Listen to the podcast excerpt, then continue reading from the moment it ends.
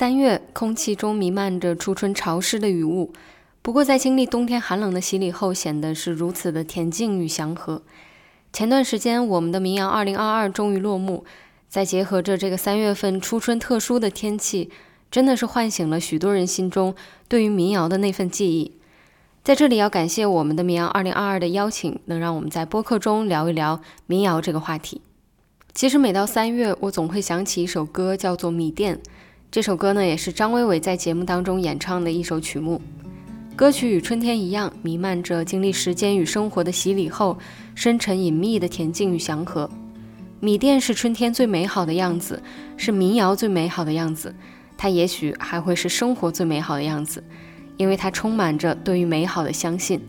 那本期节目，我们就借由这《米店》这首歌，讲一讲当代的民谣，再讲一讲民谣里的生活。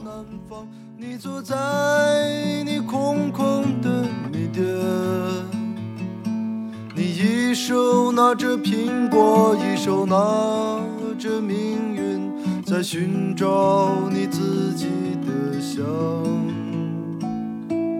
窗外的人们匆匆忙忙，把眼光丢在潮湿的路上。你舞步划过空空的房间里，时光就变成了烟。爱人，你可感到明天已经来临？码头上停着我们的船，我会洗干净头发，爬上桅杆，撑起我们葡萄枝嫩夜般的家。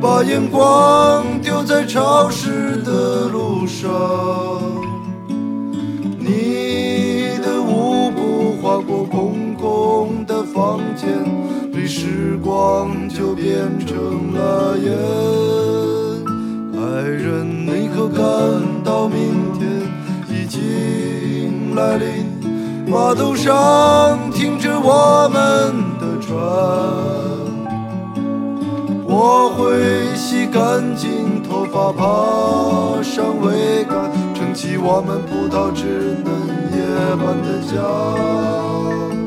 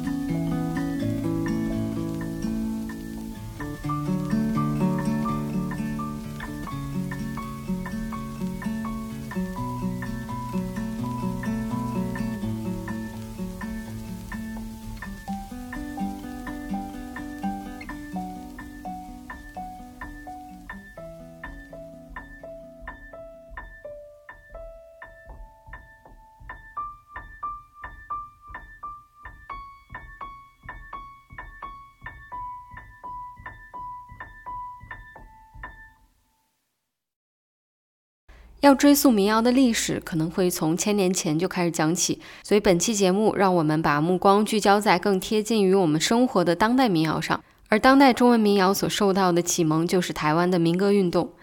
与大陆摇滚乐和民谣诞生时的社会背景差不多，民歌运动时期的台湾也处在变革与动荡之中。比如1949年到1987年的这场持续了近三十年的戒严时期与白色恐怖。那时的台湾青年们迷茫痛苦，又频频陷入对自己身份认同的怀疑。于是，在音乐艺术上，他们选择用自己民族的诗篇和语言来唱属于自己的歌。一九七五年，一位叫杨贤的年轻人在一场民谣创作会中，将诗人余光中的八首诗谱上了曲，唱了出来。在那个乐坛中充满了英文歌与日文歌的年代，杨贤第一次让大家意识到了我们可以是拥有自己的音乐的。这唤醒了无数的音乐人，也打开了民歌运动的大门。那时的台湾人了解音乐的主要渠道是一个广播节目，叫做《热门音乐》。在杨贤的那场民谣创作会后，热门音乐的主持人陶小青也被深深的唤醒。于是他将这个节目中的大部分音乐都换成了台湾本地的一些年轻的创作者们。在他的推广与带领下，一大批优秀的音乐人登上了时代前沿，比如齐豫、蔡琴、胡德夫、李健富、李宗盛等。民歌运动首先是推动了原创音乐的发展，催生出了一大批独立音乐人，这些人最后也成为了华语音乐的中坚力量。其次是民歌运动时期，台湾社会也处在变动之中，人们实际生活中的挣扎与迷茫，也成为了创作者们的一个主要方向。所以，民歌运动也赋予了音乐的时代使命感与人文关怀的光辉。民歌运动中也诞生了许多以诗为歌词的音乐，除了最开始我们提到过的杨贤的《女余光中》，后来还有《橄榄树》和《送别》等，也是非常经典的作品。所以，民歌运动也开辟了以诗入歌的风潮。这种跨文艺的风潮，让音乐有了更为深刻的文学底蕴，并拓宽了音乐的内容和方向。民歌运动带来的这些深远的影响，我们后续也可以在中文民谣当中感受到。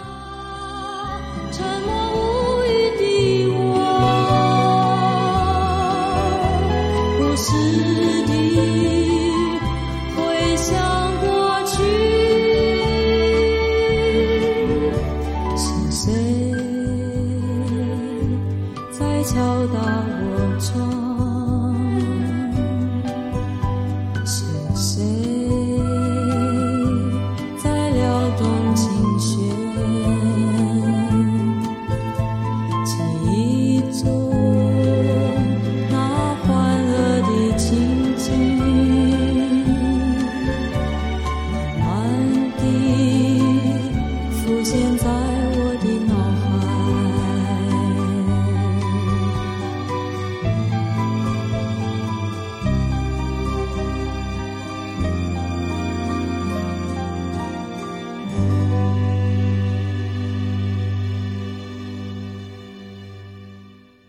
内地当代民谣的开端便是以老狼为代表的校园民谣。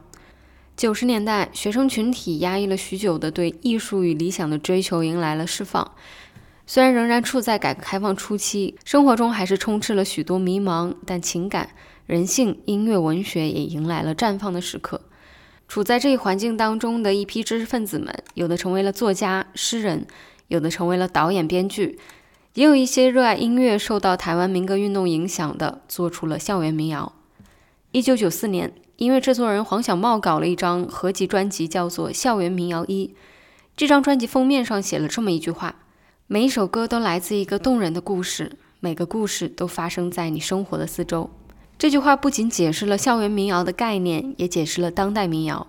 老狼在这张专辑当中演唱了由高晓松作词作曲的三首歌，分别是《同桌的你》、《睡在我上铺的兄弟》、《流浪歌手的情人》。其中，《同桌的你》、《睡在我上铺的兄弟》登上了春晚，收录进了老狼九五年的专辑《恋恋风尘》中。同期还有叶蓓、小柯等校园民谣音乐人，后来又有了朴树、水木年华等等。至此，校园民谣登上了巅峰，在学生与青年知识分子中广泛的流行了起来。如今我们听校园民谣，感受到的更多的是怀念。既然是怀念，那也许又意味着，如今的校园民谣已经成为我们对于过去时代的悼亡曲。就像高晓松为了怀念诗人顾城写下的三首组曲，这部组曲的第一首歌后来也成为了校园民谣的永恒经典，叫做《白衣飘飘的年代》，由叶蓓演唱。叶蓓的声音有着纯洁自由的气息，也蕴藏着淡然的伤感。他对情绪有着极强的控制力，在低频的段落他可以沉下去，在高亢的段落他的声音又可以轻松地爆发出来。高晓松这一篇的词写得如诗一般，分为三段。第一段假托一位女子，把怀念的情思注入到她身上，但实则是怀念顾城。第二段的核心是慌张与等不到，写出了时代更迭让人措手不及，写出了时光的无奈。第三段则讲面对无法挽回的离开与逝去时，还是自我和解般的甩甩头走吧。白飘飘的年代，既献给了顾城，又献给了时代，既是伤感的逝去，又是坚强的释然。那接下来，请收听叶蓓的这首《白衣飘飘的年代》。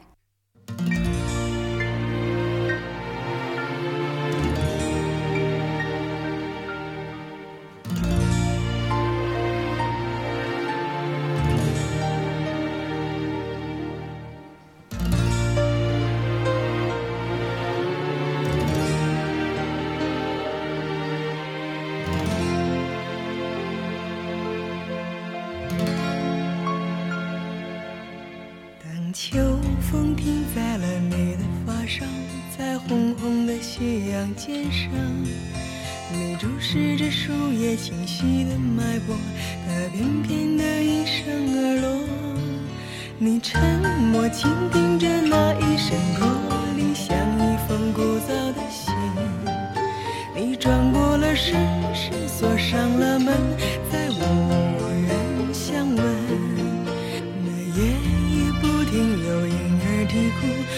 为置前生作伴那早谢的花开在泥土下面等小小的雨洒满天每一次你扬起慌张的脸看云起云落变迁等等不到春春等不到秋等不到白首还是走吧甩一甩头在这夜的路口那唱歌的少年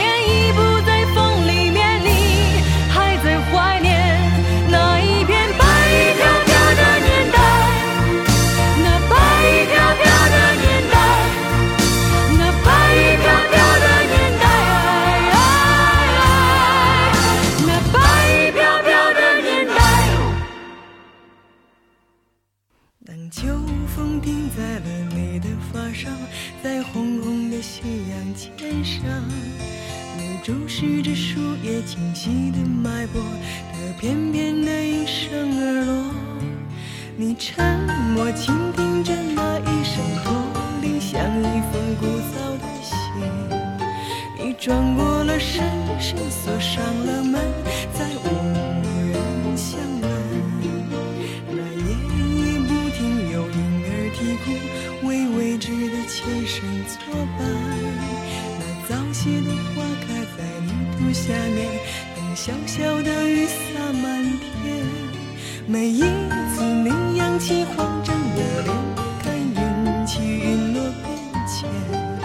冬等不到春，春等不到秋，等不到白首，还是走吧，甩一甩头，在这夜凉如水的路口，那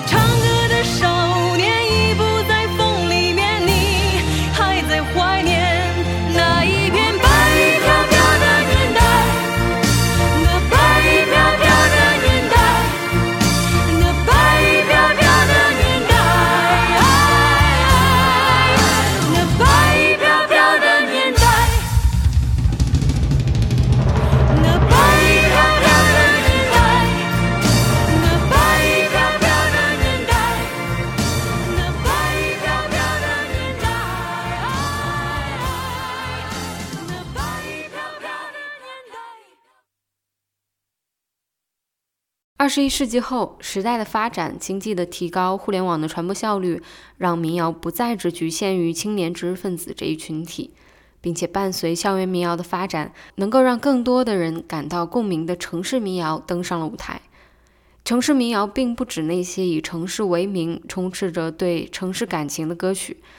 二零零六年的《中国新闻周刊》给出了最好的解释：在这个不安的时代中，我们的诗人雅言了，是城市民谣唱出了社会巨变中小人物的承担，也就是反映城市社会的生活，探讨人们心中那些细腻的情感。那时候有许多音乐人录不起音，为了演出坐绿皮火车奔波。他们面临着与许多都市年轻人相同的困境，贫穷着，迷茫着，所以他们所唱的城市民谣往往能够唱出都市年轻人们的心理，带给大家极强的共鸣。接下来的这首歌叫做《在路旁》，来自钟立风。不同于大家印象中城市民谣的那种阴郁，这首歌则要显得阳光许多。这是钟立风歌曲的鲜明特点，在欢快与悲伤中游离着。钟立风说：“如果摇滚是在路上的话，那民谣就是在路旁。”对于钟立风来说，确实是这样。他的民谣是在城市路旁观察着，记录着城市路旁发生的事情，就像一个中世纪的吟游诗人。无论是什么事情，他都希望自己用不悲不喜的方式唱出来。我们无法分清《在路旁》这首歌的底色到底是什么，但我们都能在钟立风的歌曲中收获爱的力量。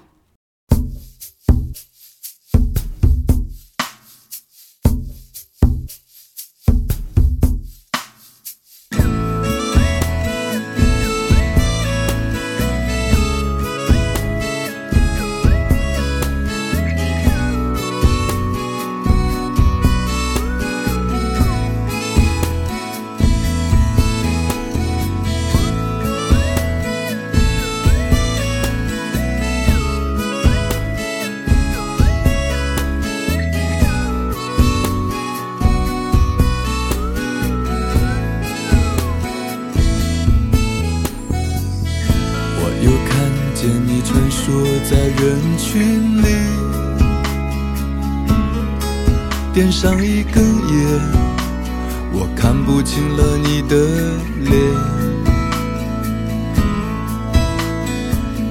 这是个冬季雪花在天上飞，你是否在寻找失落已久的爱情？在路旁。们在打雪仗，在路旁，姑娘们在等情郎，在路旁，老人们在晒太阳，在路旁，有人没完没了地歌唱。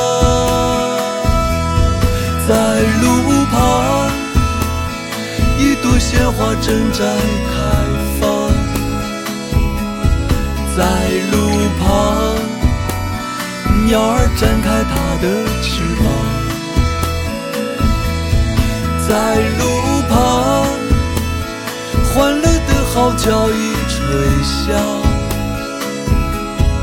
在路旁，有人没完没了地歌唱。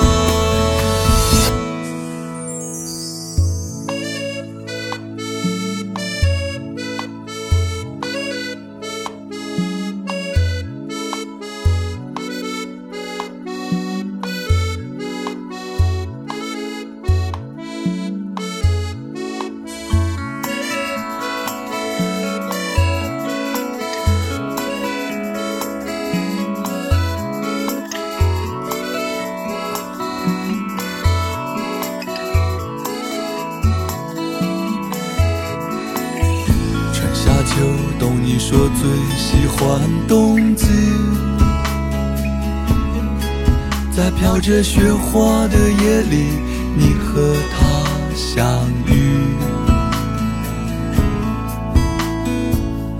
于是你把爱情种在雪地里，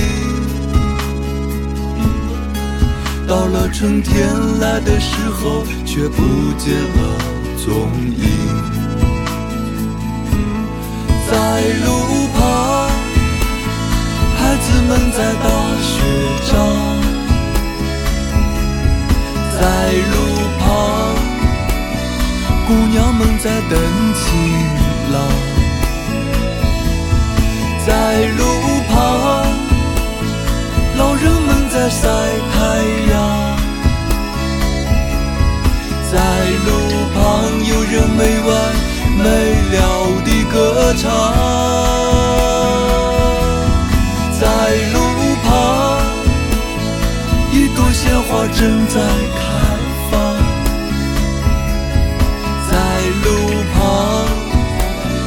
鸟儿展开它的翅膀。在路旁，欢乐的号角已吹响。在路旁，有人没完没了地歌唱。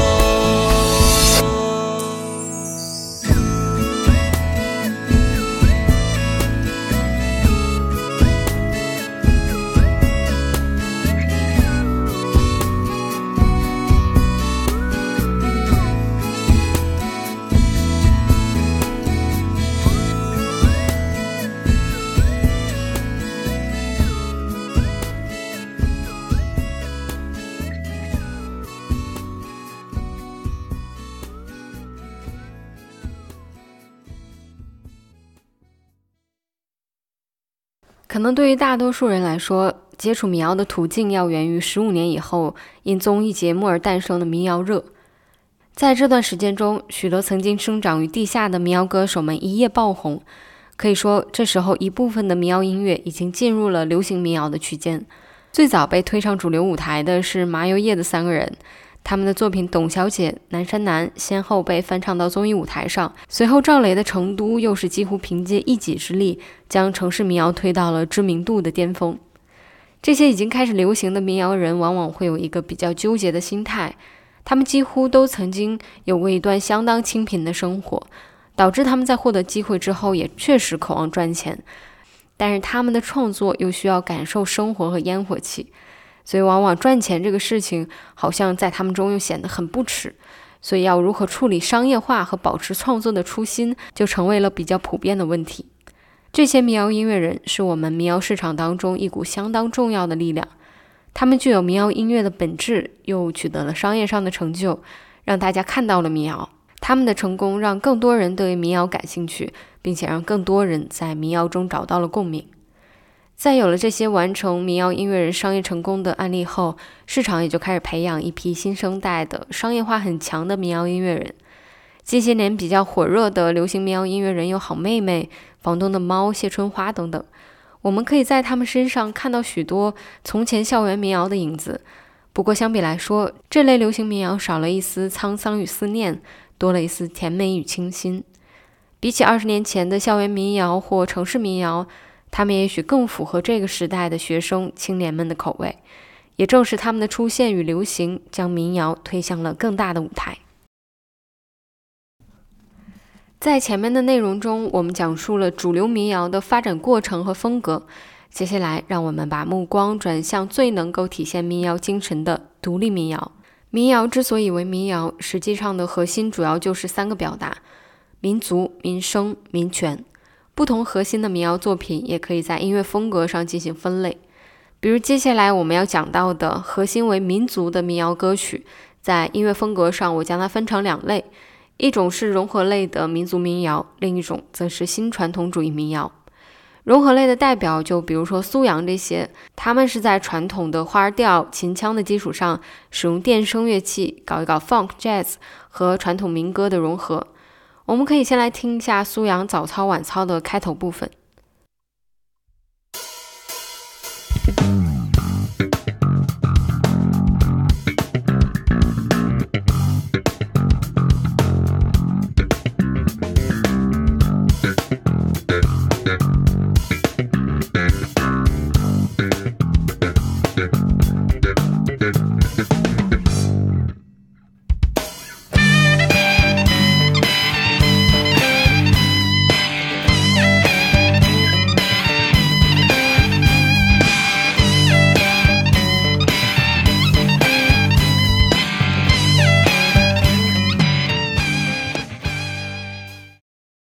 首歌以 bass slap 开头，在最开始就塑造出了这种极强的律动。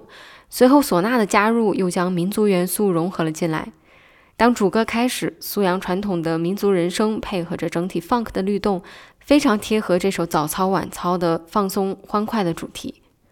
融合类我还特别喜欢的是由马条演唱的《塞外》这首歌，马条描绘了落日、残阳、风沙、山峦沟壑等极具西北气质的景象，最终突出了塞外有江南的这一特点。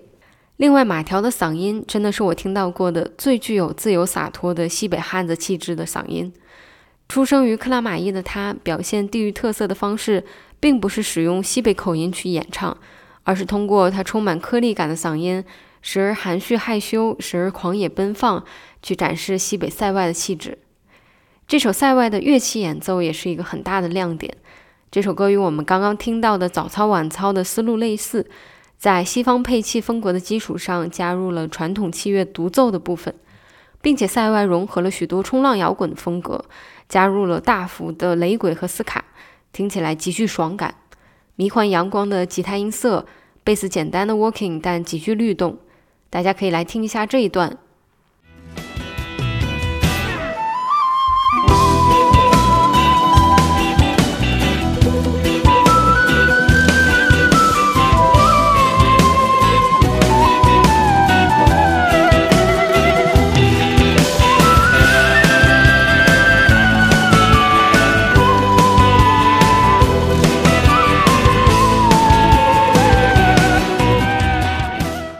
这段笛子与曼陀林在传统摇滚乐配器的铺底下相互配合，一个在左边，一个在右边，尤其是这个拨弦密集、干脆、利落。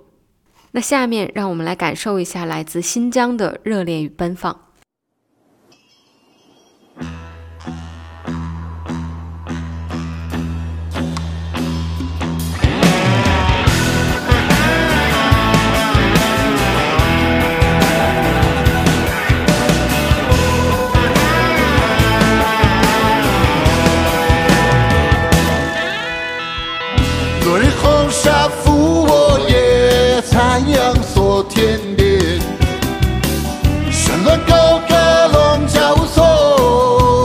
绣乾坤，一种狂酒伴长歌，不离山黄昏。春风一夜伤情侣，塞外有江南。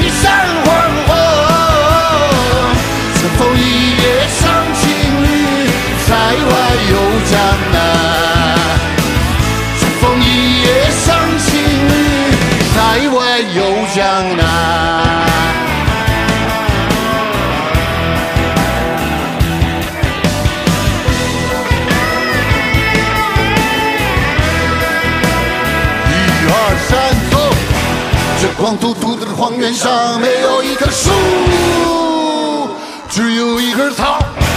这春光大的裂土上没有一滴水，只有一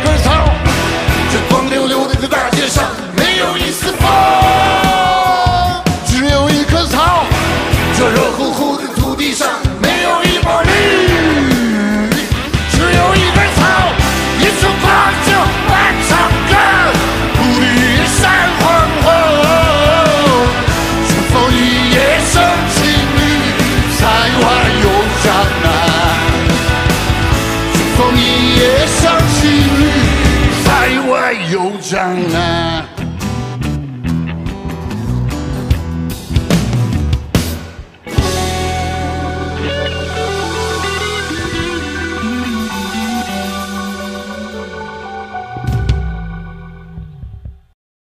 接下来讲一下新传统主义民谣。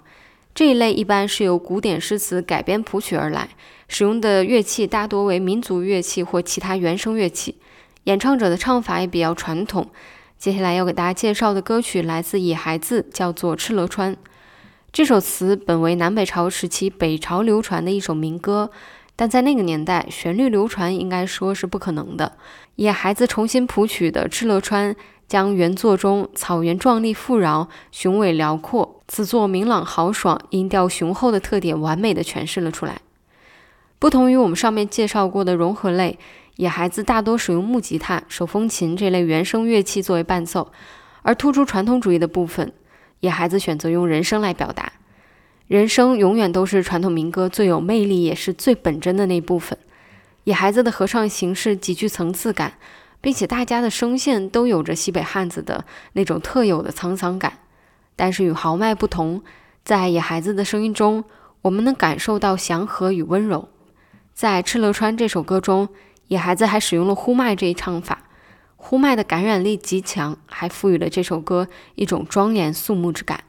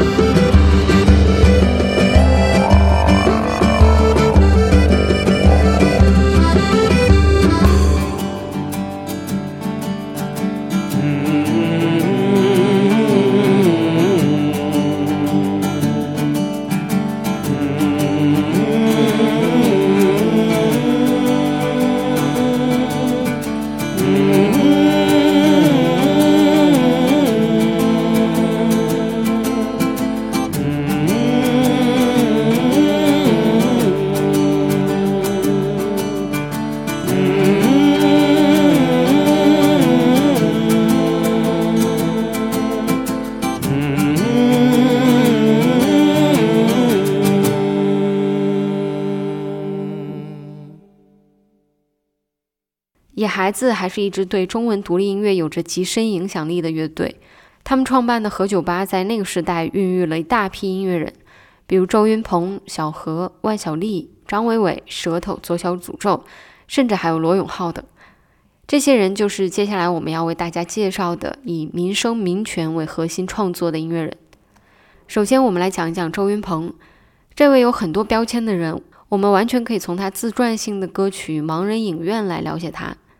歌曲讲述了他九岁失明后的经历，那是他即便失明也要求知，在黑暗中接触世界的行为模式。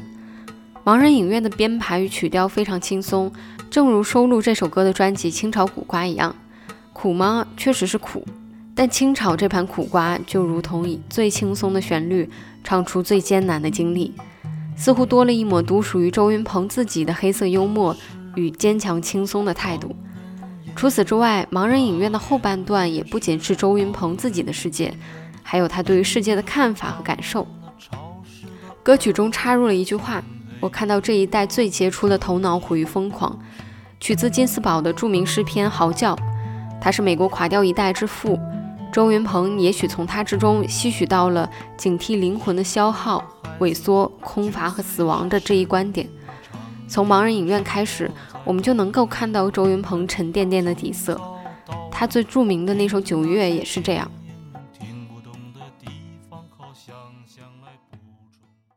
九月是孩子的一首诗，这首诗深刻地洞察了诗人的命运和悲剧化的生存环境。第一句中的目击众神死亡，意味着信仰与精神在人类灵魂中的缺失；第二句中远在远方的风比远方更远，则意味着希望的渺茫与不可及。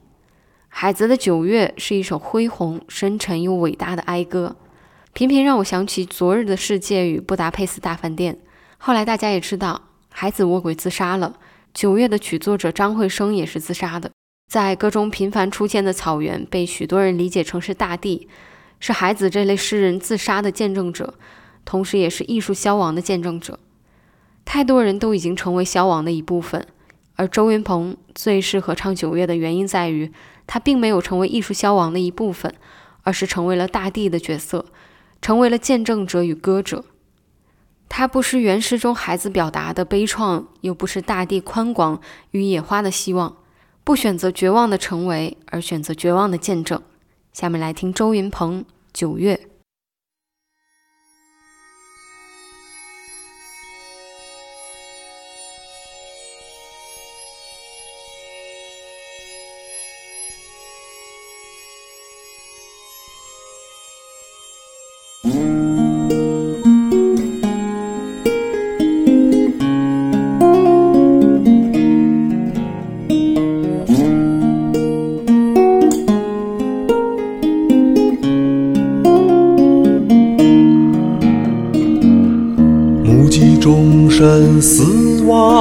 草原上野花一片，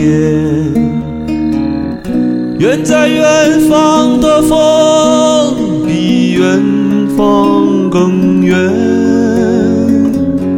我的琴声无。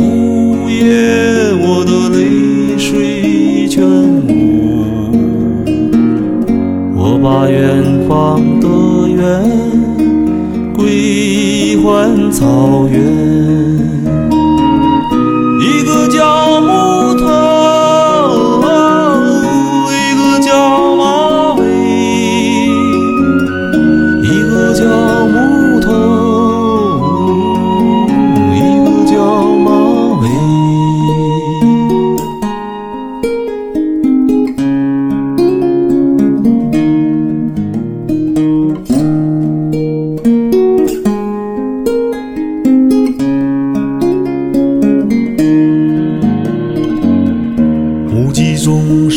死亡的草原上野花一片远在远方的风比远方更远。我的琴声呜咽我的泪水全无。我把远方的远问草原。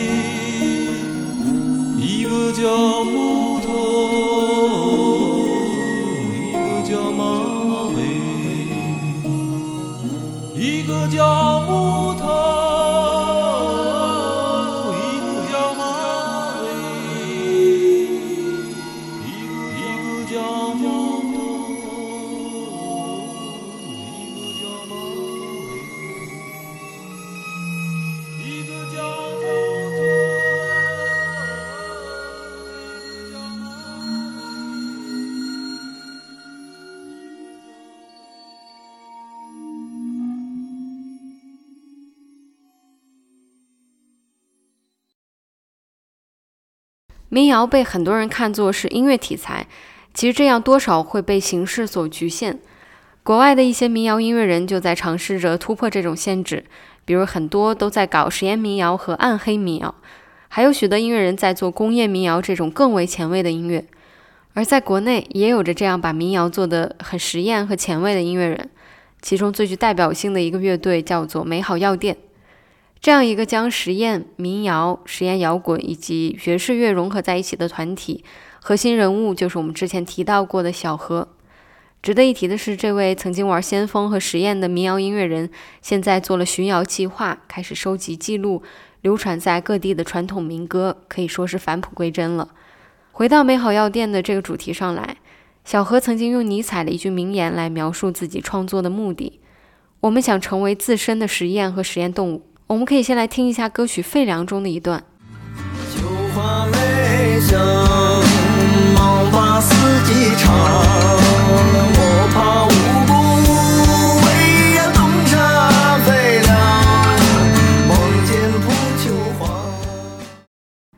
这首歌的前半部分编的还算是比较规整，除了唱腔和背后手风琴的口型音色比较沉重外，其他部分看似又没有那么复杂。就是歌词写的比较晦涩难懂，让人感觉虽然字字都能看懂，但就是不知道在说些什么。不过随着乐曲的行进，等到了后半段，器乐演奏与人声的配合的愈发热烈时，美好药店实验与先锋的那一面才终于浮出水面。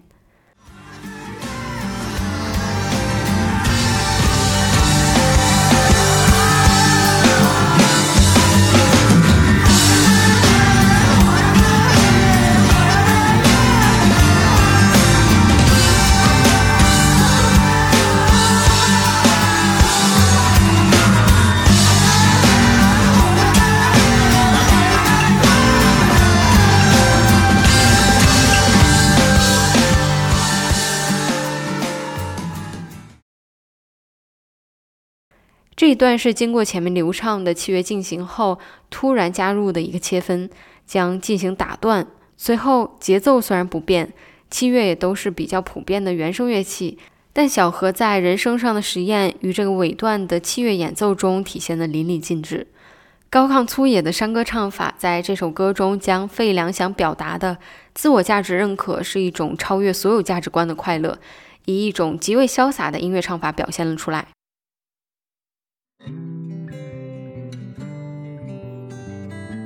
当我们在谈论民谣时，我们究竟在谈论些什么呢？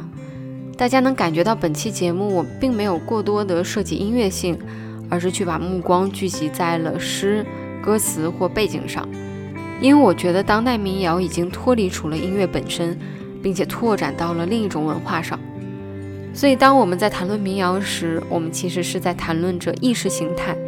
因为我们始终都无法处在一个局外人的视角，我们无论是在谈论对往事的缅怀，谈论艺术的消亡，谈论现实的生活，还是谈论民族的传承，都是在谈论自己的意识形态和意识形态当中的自己。有一位歌者曾经对周云鹏说：“你那不算是音乐，只是意识形态罢了。”周云鹏在失明后没有去学盲人按摩，而是选择写诗唱歌。他对自己说。盲人按摩这活儿像是揉面团似的，没有美感，但生活是需要美感的。我之所以在这里提到了两段没有任何关联的话，是我觉得这两句话相互融合一下就是答案，也是为什么我们需要民谣的原因。意识形态本身是冰冷的且没有太多美感的，但输出意识形态的方式，意识形态的载体是需要具有美感的。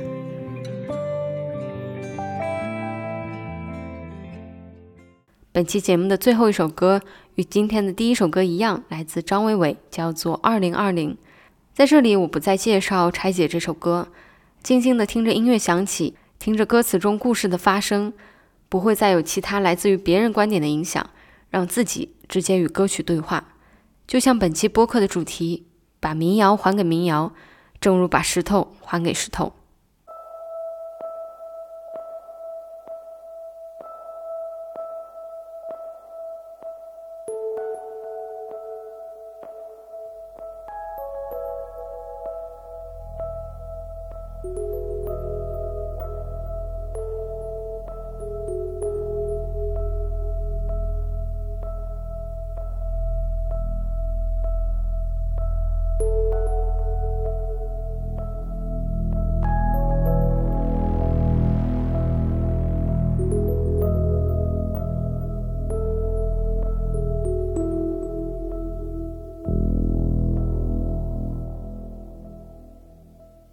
在一个。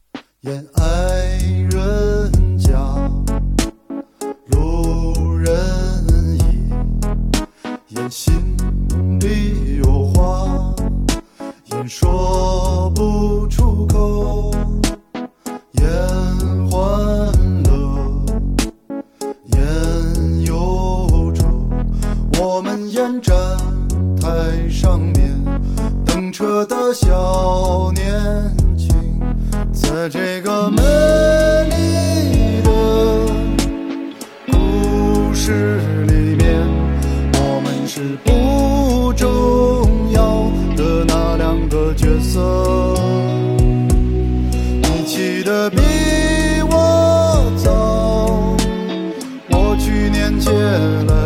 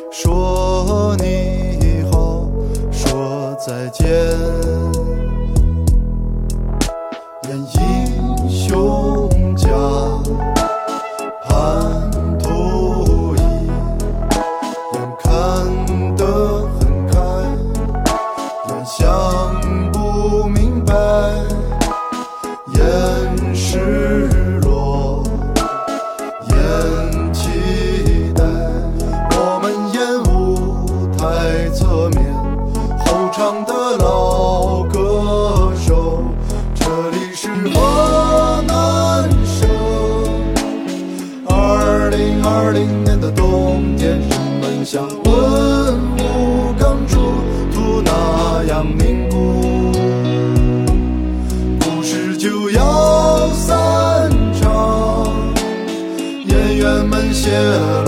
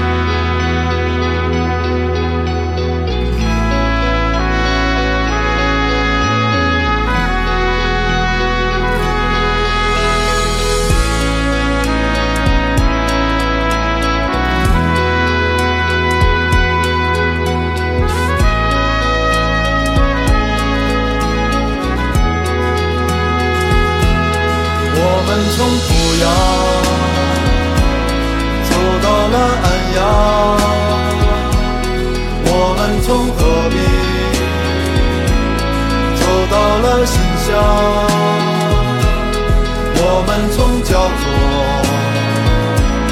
走到了洛阳。导演说今年我们不能出河南省。我们从南阳走到了信阳。我们从驻马店走到了周口，们从商丘走到了开封。